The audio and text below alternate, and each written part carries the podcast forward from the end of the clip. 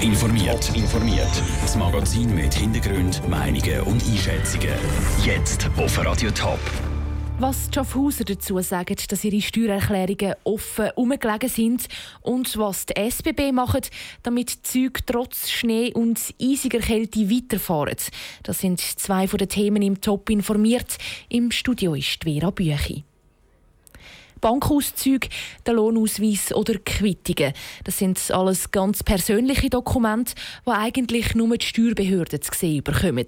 So sollte es jedenfalls sein. In Schaffhausen sind Steuererklärungen nämlich in einer Mulde entsorgt worden.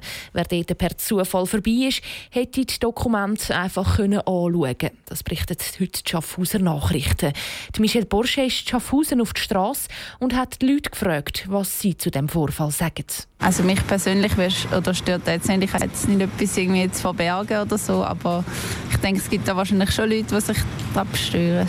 Also mir persönlich würde es eigentlich nicht so viel ausmachen, wenn jemand meine Steuererklärung liest. Ich fände es sehr interessant, um die Steuererklärung von anderen Leuten mal können lesen Darum, wenn ich das gewusst hätte, hätte ich mich glaube ich, mal den Nachmittag mit dieser Mulde beschäftigt. Klar, dass vom Datenschutz her da nicht erlaubt ist. Also da gibt es so ganz klare Regelungen. Und von dort her ist mindestens sicher gut, dass wir da mal abklären, wie das, wie genau gelaufen ist. Also das finde ich auch, ja. ja. Dass das vor allem nicht wieder passiert. Schredder, finde ich, muss man die unbedingt.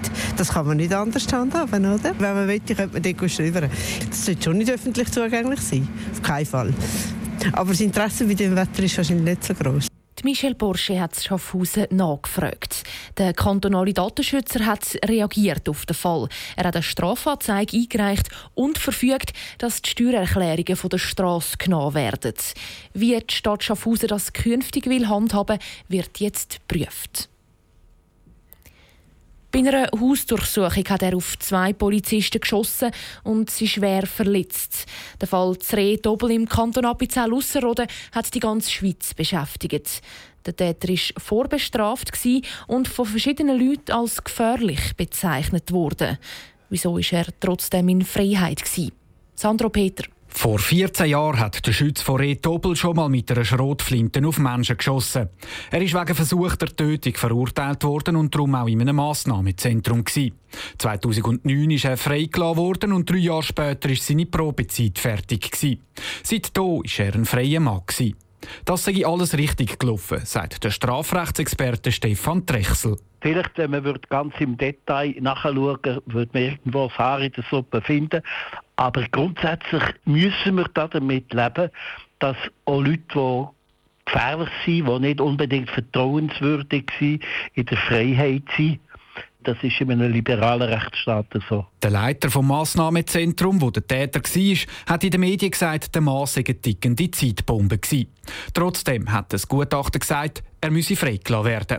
Alternativen gäbe es nur wenig, sagt Stefan Trechsel. Man kann zum Beispiel Bewegungsfreiheit einschränken und sagen, gewisses Gebiet müsste meiden.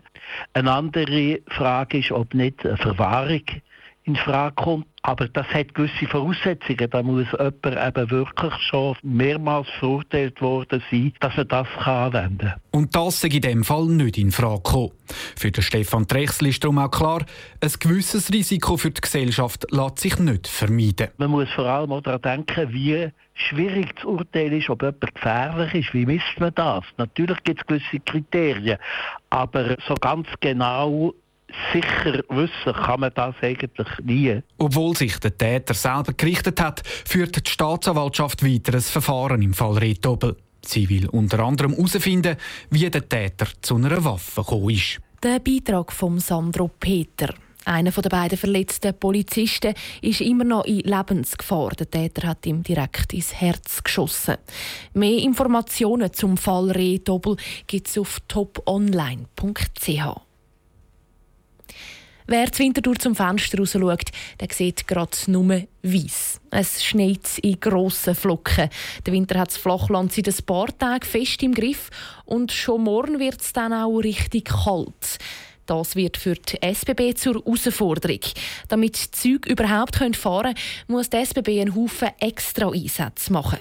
Der Beitrag von Caroline Dettling. Sie nehmen die Schaufel in die Hand, pflügen Bahngleis frei und streuen Salz über die vereisten Bahnen. 360 Mitarbeiter der SBB müssen im Winter gut Hand anlegen, damit das Zugsystem funktioniert. Die Vorbereitungen für die Winterzeit starten bei der SBB schon im Sommer, sagt der Leiter der Netzleitung, Ludwig Neff. Es braucht vorbereitete Pläne, welche Weichen und welche Bahnhöfe und welche Perron mit erster Priorität geräumt werden. Es braucht genügend Vorräte, ganz einfach, angefangen von Pässen, Schaufeln bis zu Salz, die da sein müssen. Und es braucht auch eine klare Einsatzplanung für alle Mitarbeitenden, damit sie wissen, wann ihr Einsatz gefragt ist. Weiter braucht es auch Heizsystem, und zwar an den Weichen und auch an den Kupplungen der Züge. Der Daniel Föhn ist vom Kompetenzzentrum Weichenheizung und sagt, wann geheizt werden muss. Einschaltkriterien ist Schneefall. Wenn es schneit, schalten wir ein, heizen und wir haben einen Regler an der Schiene. Und das können Sie die vergleichen mit einer Kochplatte. Also wenn Sie den Herd einschalten, die Kochplatte wird mal warm und irgendwann hören Sie es vielleicht Klick machen, die Heime, schalten es wieder aus und behalten die Wärme. Das ist genau dasselbe bei der Weichenheizung. Nicht nur bei Schneefall, sondern auch bei sehr kalten Temperaturen müssen laut Daniel Föhn die Heizungen eingeschaltet werden. In der ganzen Schweiz werden insgesamt 14'000 Weichen geheizt. Der Beitrag von der Caroline Dettling. Dass die Züge häufiger Verspätung haben im Winter, kann die SBB auch mit allem Einsatz nicht ganz vermeiden. Die Züge müssen zum Teil nämlich einfach langsamer fahren, wegen dem Schnee. Top informiert, auch als Podcast. Mehr Informationen gibt es auf toponline.ch.